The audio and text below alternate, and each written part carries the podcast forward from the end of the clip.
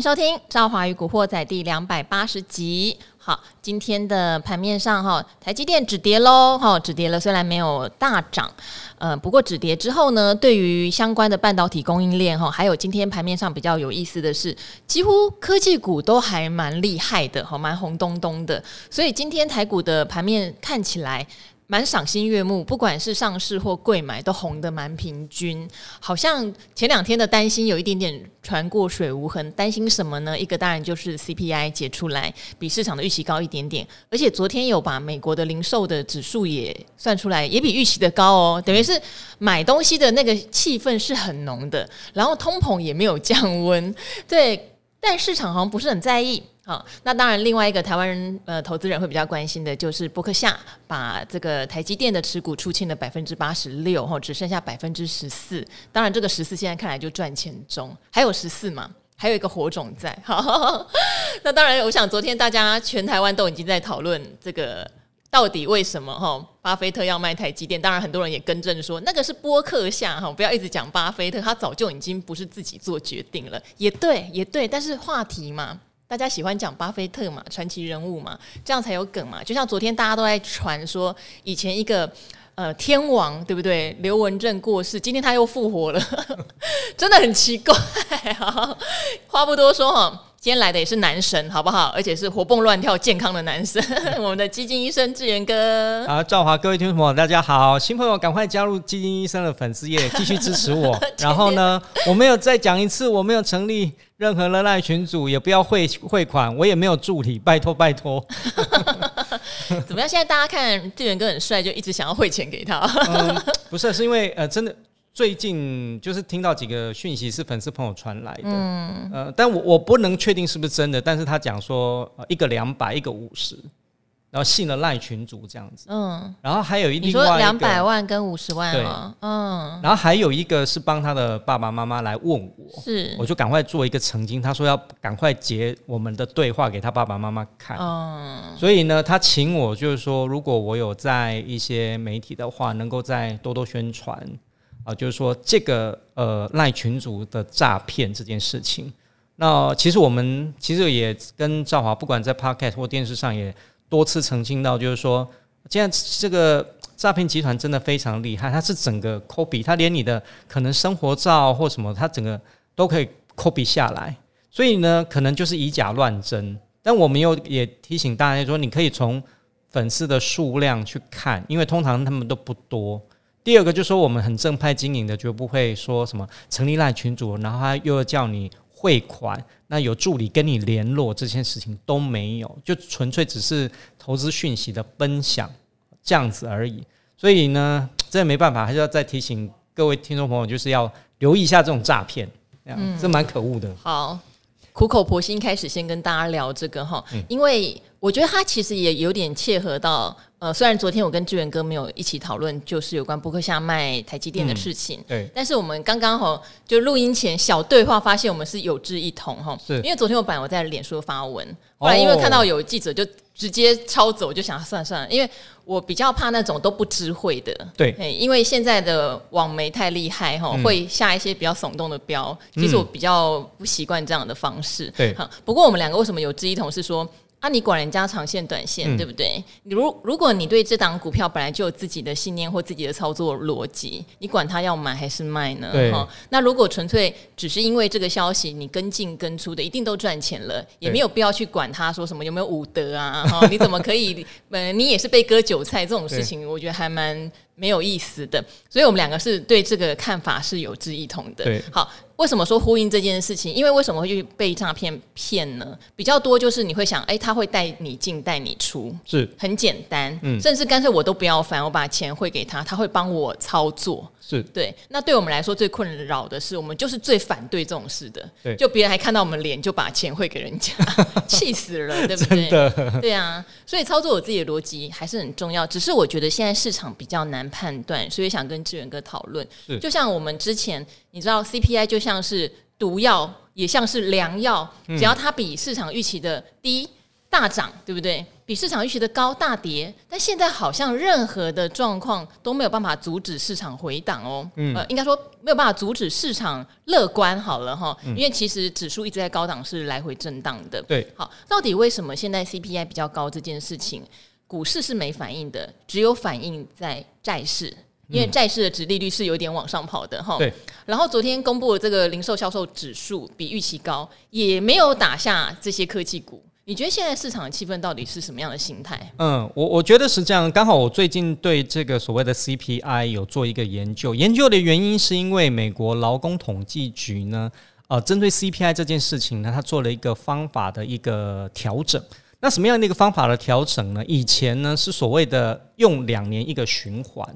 啊，比如说你是二二年的这个通膨的话，基本上是在跟二一年做比较嘛。那两年一个循环呢，所以他会用一九年跟二零年当做一个标准。好，那就是说一九年跟二零年平均花多少钱，在二一年的时候又是多少，用这样的基准来衡量二二年的通膨。那用这样子的数据来算，可是所以你就会算到，就是说哦，一九二零二一。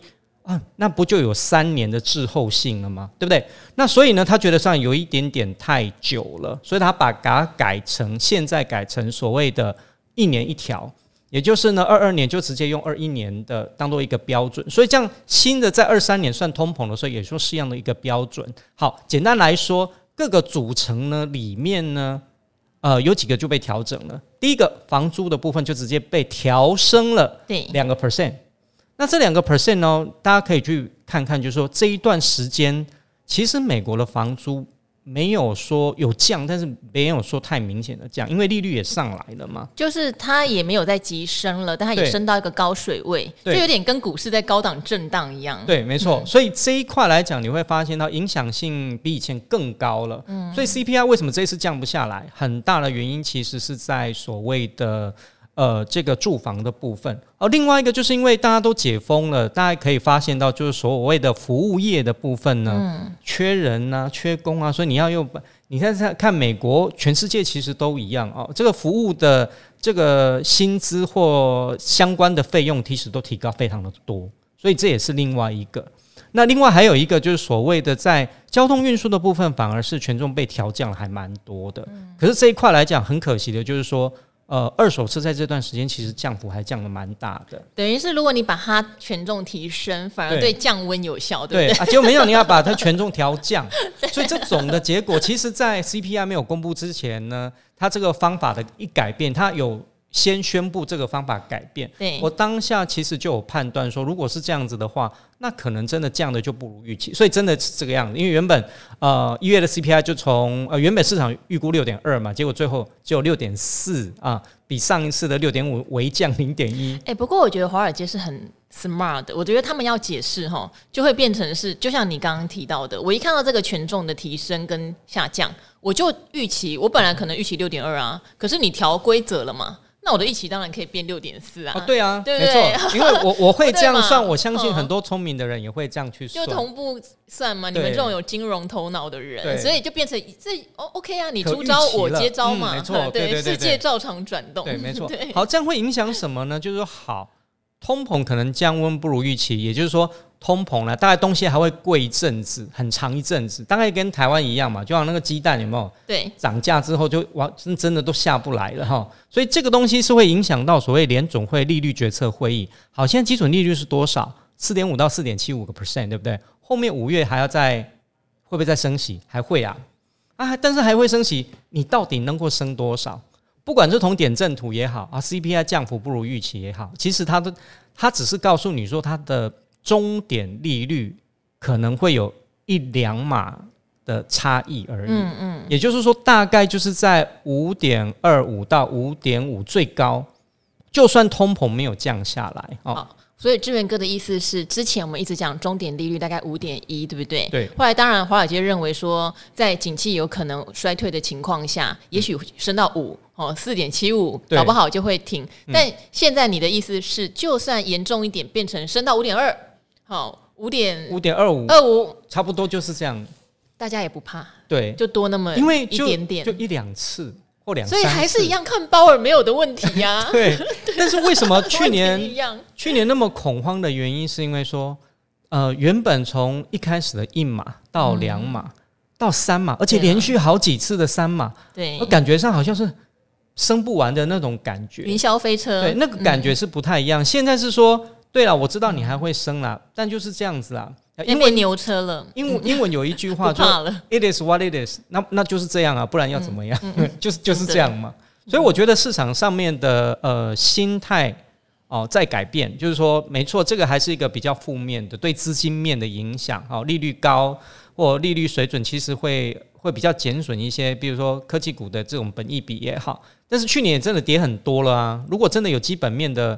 这种个股，或者是它库存消化很快的这些呃产业的话，其实复苏也是很快的。所以我觉得说，在这一点上面，市场上面的心态就做了一个很大的一个改变。但是其实也不是说呃市场就完全没有风险，因为我觉得股市这个部分震荡还是会很大，因为各个产业他们消化库存的状况还是良莠不齐，然后每一个公司的强弱度还是有一点差别的。哦，就像一开始讲说，八爷，我也是觉得说，哎，这个事情其实呢，波克夏本身就是个控股公司，呃，那这个八爷其实就是像一个基金经理人一样，他要决定要买哪一个，卖哪一个，其实真的。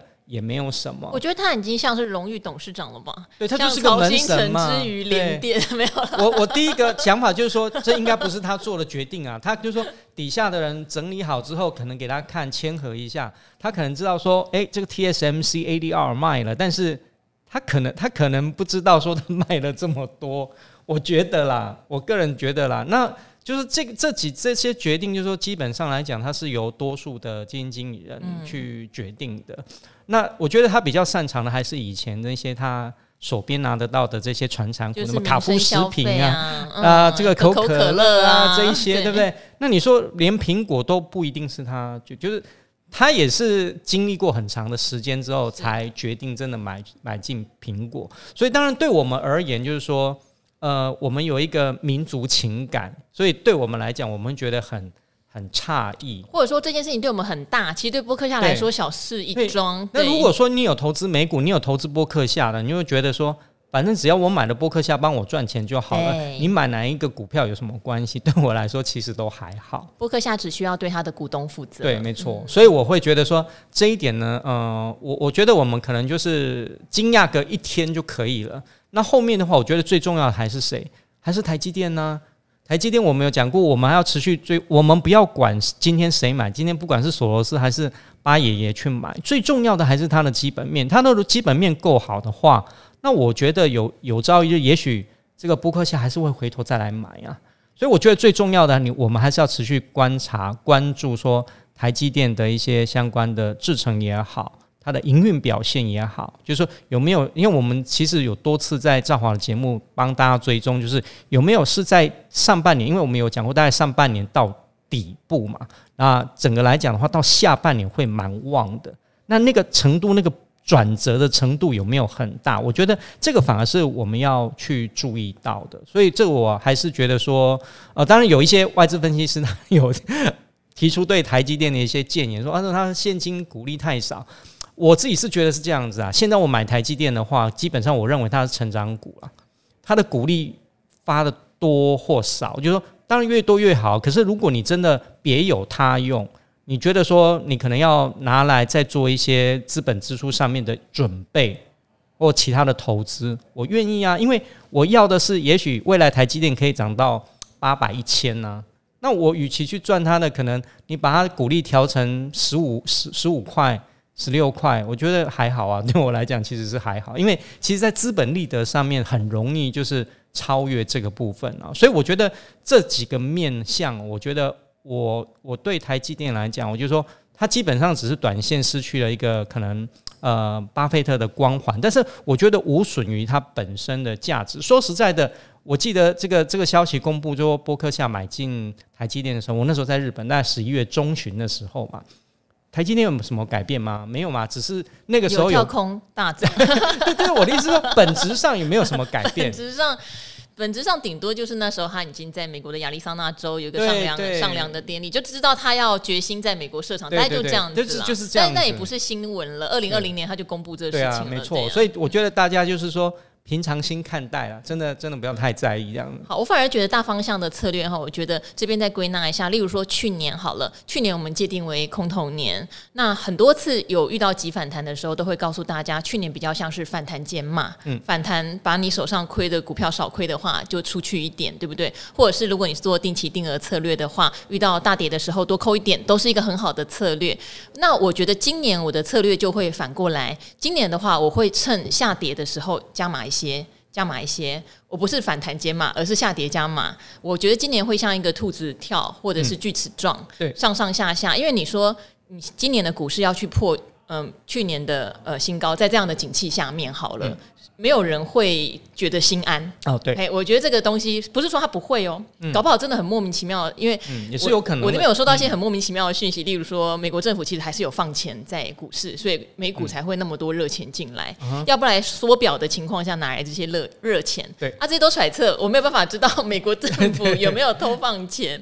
但是我必须说，因为相较于去年是预期今年衰退，对不对？嗯，那今年是在衰退中预期成长，嗯，这个对股市的心态就不一样，是啊，对，所以今年反而是在大幅修正的股票上面，如果它还在烂，不代表它不会涨，但如果涨多不要追，嗯，这个大概是我觉得今年最重要的事情。对，但如果它又回来修正的话，你认同这家公司平常以前就是好公司，对，那未来它的成长性或市占率或龙头地位也没有被挑战，对，那就减一点，减一点。其实台积电也是这样的公司，对，对，但呃。我们不是说八爷爷这个事情过了之后就马上减，因为他现在还有面临到可能第二季他到底有没有如他预期接到下半年急速回温的订单的问题，对对对，这个很重要。嗯，这中间有杂音的时候都会足以。重创它的股价，嗯，这时候喜欢它的人去减一点，我觉得问题就不大了。对，没错。因为我们讲说，为什么我刚刚讲说它是成长股，就是因为这样，因为成长股的特性就是就是这样子，它配发的股利不一定会现金股利不一定会很多，但是因为它的股价就会受到它基本面的影响而波动非常的大，因为台积电也曾经是价值股。因为那个时候是比较很常年有一段时间都不都不太动啊，对对对，就是比比比红海还要更 波动更小。我跟你讲，大家不能随便去报你知道的台积电股价，因为报了就知道你是哪个年代人。就像昨天我们所有的小编都说他们不认识刘文正，也是对的啦。小编不认识刘文正很正常。小雨打在我的身上。然后像志源哥这种会唱，大家就知道哦。对对对对对。好，然后所以。不能随便讲出你知道的台积电的股价，对对对对对，这 是开玩笑的哈。嗯、好，不过我有呃仔细看一下陆行之对股利的发言了，我大概知道他的点在哪儿。嗯，他的点在去年台积电的获利是创历史新高，三十九块多，但是今年公布的、嗯、呃配息可能会跟前年是一模模一样一样。对，所以他的意思是你有多赚了蛮多钱的，嗯，但是你应该可以再多发个一点。哦，不然你的整个配息率是又在往下降更低。嗯、他大概想的是这个事情，他倒不是说哦台积电就很大方，五成六成拿出来配，倒也没这意思。嗯、对，对，他的他就是有点觉得说，那你你是成长股嘛，你去年也创了一个历史新高的获利了，对可以再对股东大方一咪咪。对，对，但是我，我觉得也没有错，也是没错。但是我的我的面向只是说，嗯、呃，台积电要面对的恐怕不只有股东而已啦。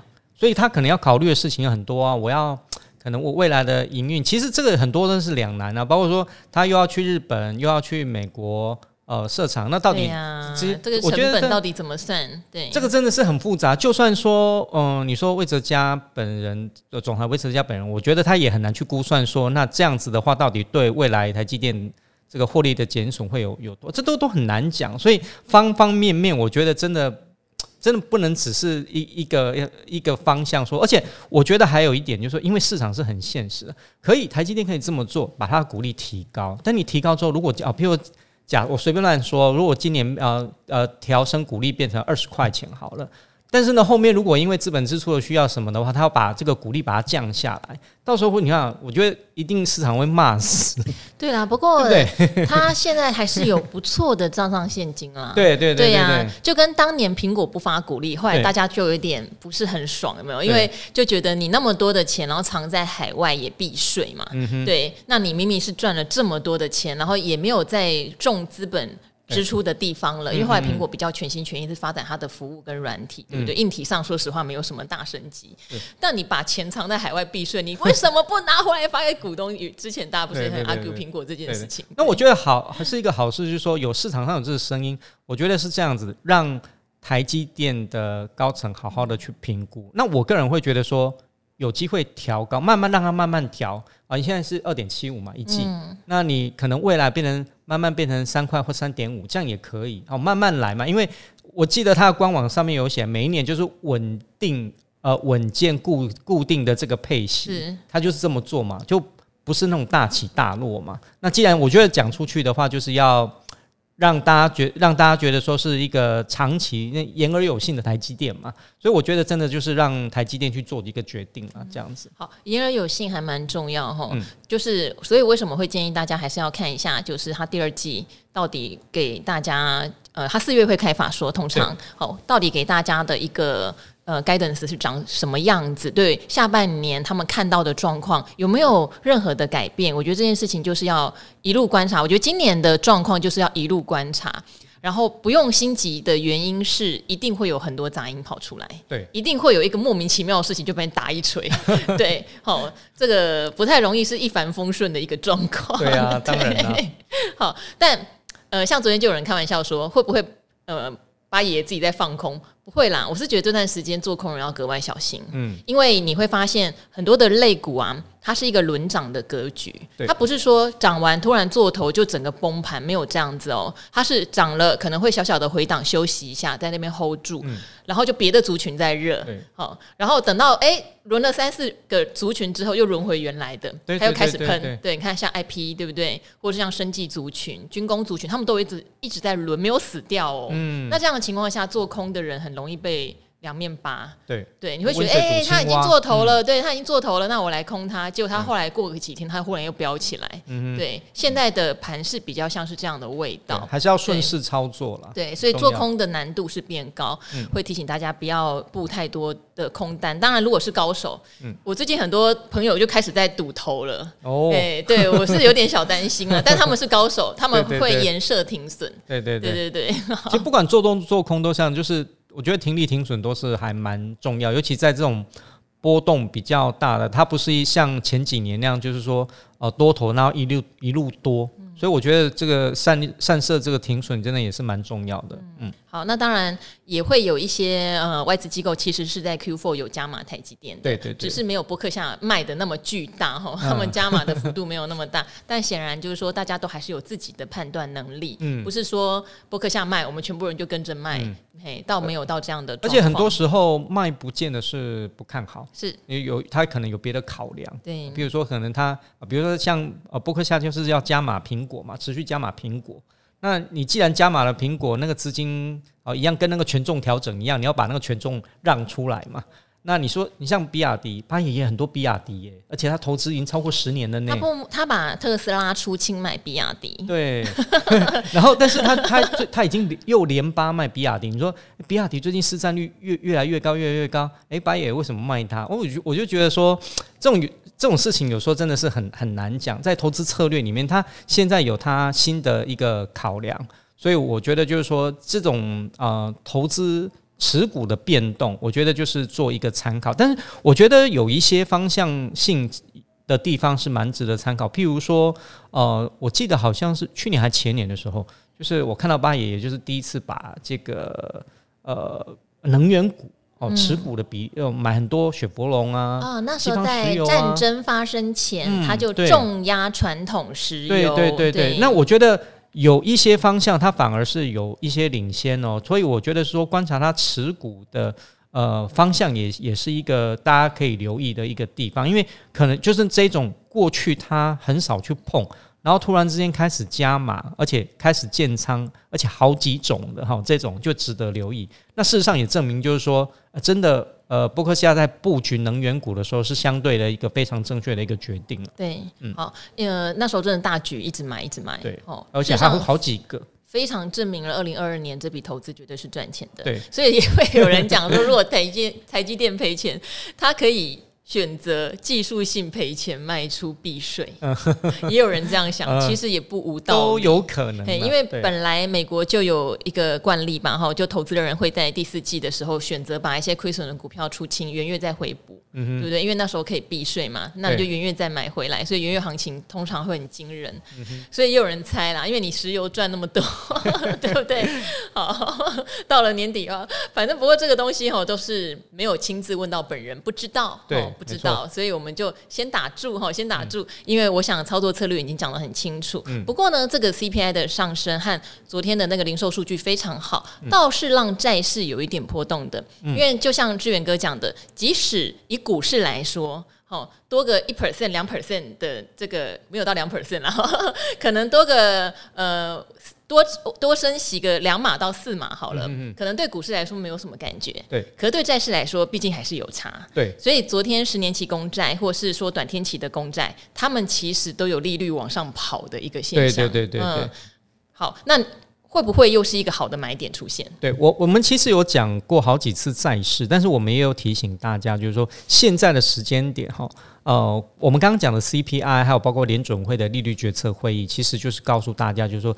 利率还会往上跑哦，基准利率还会往上跑。可是，殖利率的变动，我们也有告诉大家，就是说这段时间会上上下下，因为在升息的尾端呢，通常来讲，其实前一波有看到十年期公债殖利率都有下来，哦，连两年期都有都有下来一点。但是最近又往上跑了，为什么往上跑？因为 CPI 上去了，然后预期呢，联准会又要继续再升息了，所以感觉说，哎，现在掉下来好像有点太早了一点。所以呢，现在我往上跑。那往上跑的意思就是告诉大家，就是说，因为债券的价格跟利率是成反向的，也就是说，现在债券的价格又往下跌一点。所以呢，其实呢，呃，我个人是觉得说，在这个第一季的时候，因为还没有到升息的尾端，接近尾端。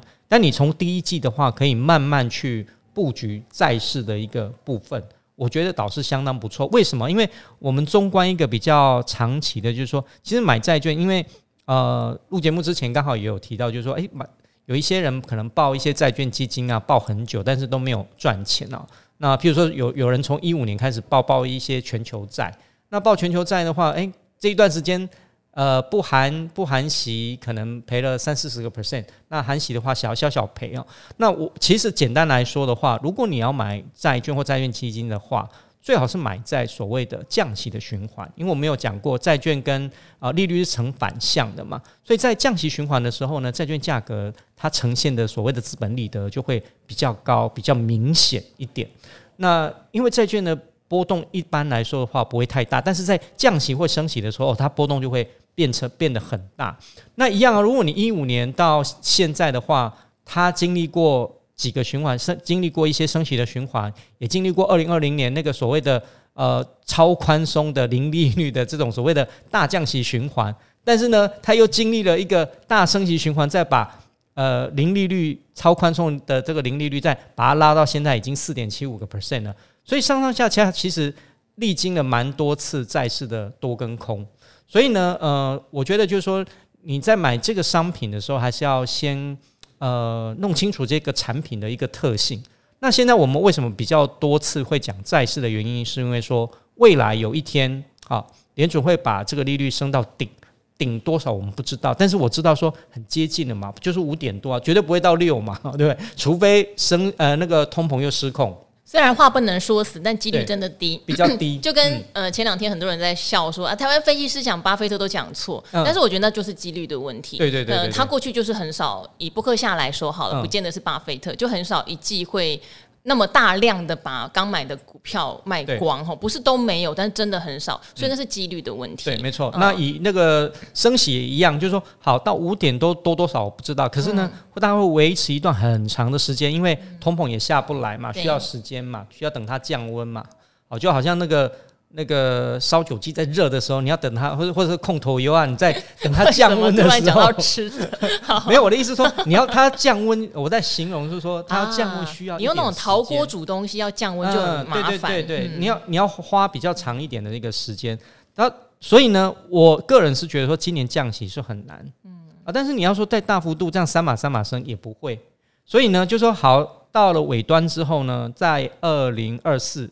很有可能就开始降息。哇，那个时候长债，但是债市那个时候不会不会说到升息的尾端才反应哦，因为呢，通常呃在市场上面，就是因为债市毕竟也是一个呃有一个非常长历史的一个投资的一个产品。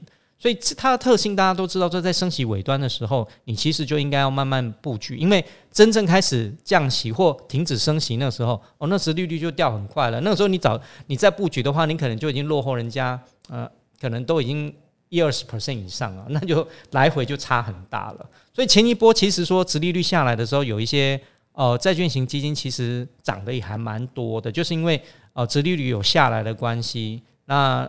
所以呢，这个状况就是提醒大家，就是说，在第一季，哦，那我们刚刚有讲过，在殖利率有几个现象，殖利率现在又往上跑了一点。那如果说你觉得说，啊，今天今年股市波动还是很大，你希望是一个比较稳定的现金流，然后呢，波动不要太大的这种投资人，我觉得债市可以多看一下下。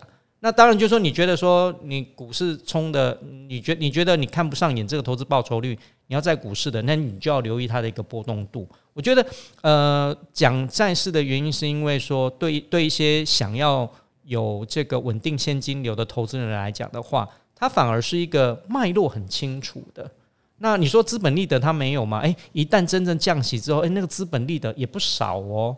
那就曾经有基金经理人跟我讲说，他们预估就是。呃，他们预估哦，我不是预预测大家，也不是保证哈。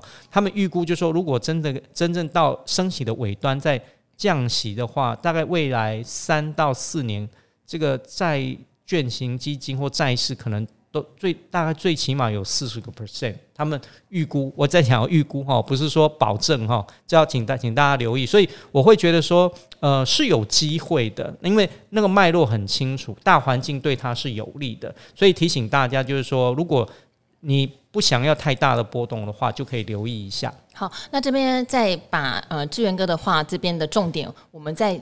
提醒一次，债券不见得适合很长期的定期定额。对对对，很重要。除非你是希望用定期定额累积你的部位，因为可能有人现在就是没有办法一笔钱嘛。所以为什么以前会常常讲说单一的债券都是大户在买？因为大户会去评估这个利率，我觉得 O 不 OK？嗯，我单笔买进的话，我就锁定在这样的利率了。哦，我现在买寿险公司哦，对不对？两趴直利率，三趴直利率，我觉得很好。对哦，我现在就几千万、上亿，甚至这样买。嗯，哦，那我就可以得到，我知道这笔钱。两趴三趴，稳稳的收，稳稳的收哈，这个是很有钱的人或是大公司的做法。那小资主有可能就是一时之间你也没有办法拿出那么多钱，可是还是要留意，它是一个长期定期定额会把你的获利平滑掉的产品。好像现在就是呃，因为之前像古鱼来，古鱼就会讲到他自己怎么做，他可能就两三百万，他就觉得现在四趴。或三点八趴的公债殖利率超甜，他就会一次买，他就知道这笔一两百万、两三百万是可以拿拿到这个钱的。对，所以这个大家可能还是要有一点点概念。如果你只是想要累积单位数，我觉得没有关系，你先不要介意你有没有赚到这个。呃，债券即将降息的时候，那么的甜的那一个，嗯、对，因为你的目的是在累积你的部位嘛。对。可是如果你的部位累积到一定程度的时候，我觉得抓 timing 对债券是很重要的。对，没错、呃。不然你是会觉得很无聊的，无聊到爆炸的。对，为什么 定期定额呢？我们讲说定期定额不是不一定适用每一个产品的原因，因为说、哦、我们一直在讲微笑曲微笑曲线嘛。然后微笑曲线最重要就是说你要能够扣到低点。然后，如果说它的一个波动是很平滑的，对，你就很难，因为它的低点就相对来讲没有它的高低点的落差不是那么大，对，就是效果不明显，应该是这么讲，效果不明显。哦，那如果说好，就像赵华所讲的，累积到某一个呃部位的时候，你能够在所谓的大环境是有利于它的话，那你就真的。坐等收割，因为那个时候产生的那个资本利得就会还蛮大。当殖利率下滑的时候，那个债券价格上来的速度也是会挺快的。但是我没有讲哦，就是说这段时间你还是要留意，因为联总会还是后面还是会持续的升息，它也有可能下次再升息个两码，也是有可能的哦。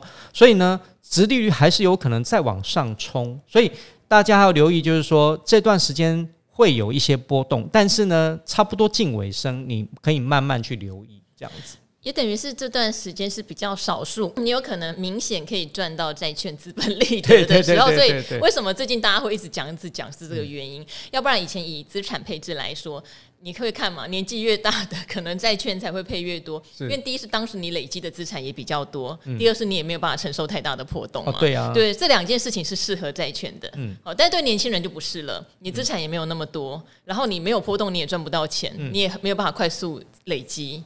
对，所以会比较建议说定期定额或是定期不定额放在股市上面，对会比较明显的有效果。那当然，如果你今年遇到股市上来，然后你的获利有到一定的水准，也会建议可以部分停扣，对不对？对，就部分获利了结出来了。对，因为在那种多空比较混沌不明的时间点哈，有时候你可能报了，你一下子赚了钱，但是没跑的话，可能又回归原点。所以这段时间，我觉得你我我觉得你可以切分成几个部分，就是说。而如果真的有赚钱的话，你可以切出四分之一或三分之一，你先做适当的部分的获利了结。那你把停利点设设在，譬如说一个呃合理的看产品哦，波动大的你可能可以设高一点哦，比如说十趴之类的，十趴或是更高，但不要设那种不合理的那五六十趴哈，就是设一个合理的停利点。到了之后呢，嗯，你先走一些啊，走个四分之一或三分之一，然后你把它赚来的钱，如果真的就像。呃，你原先预估的，如果真的掉下来的话，你再把你获利的那个部分，你开开做一些定期定额，再做一个加码，用一个比较灵活的一个策略来进行操作。那这样子的话，可能在这种波动很比较大的时刻呢，你的效果就会比较好。对，呃，不是说定期定额你一辈子都不要获利了结，哦，对对对对对，对，不是这样哈。像之前也有人问一些存股达人说，哎，那我存股不就存一辈子吗？哈，这是分两件事情，一个是如果你只是需要稳定的现金流，嗯，那当然股利或股息已经很棒了，你就继续这样子就好了，那当然没有什么问题。那你可能呃，股就是股票本身可以传承给。儿女子孙都可以哈，这是一种。但另外一种是你弄一弄之后，你可能要买房子啊，你可能要买车子啊，你可能要干嘛？你有用途的，那当然还是要适时的获利了结，拿去转你本来要买的东西。就好像我们也曾经分分享过，就是说。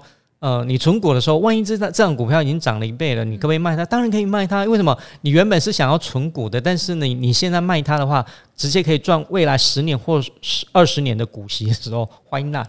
对不对？另另外一种想法嘛。所以我觉得是说，哦，不一定就是呃要死抱活抱哈，还是可以做一些比较灵活的一个操作了。好，那这边希望今天的内容给大家在操作面上面哈，可以破除一点迷思哈。因为之前也会有人说，哎，你们最近一直讲债券，那我就开始定期定额。所以刚刚也特别提醒哈，可以，如果你是要累积你的单位数，对，要不然的话，你就应该锁定一个你想要的利率。比较像是你可以是单笔投入，或者是说分几笔，但是不要是认为是每个月一两千、三四千这样子可以搞定的事情。对，没错。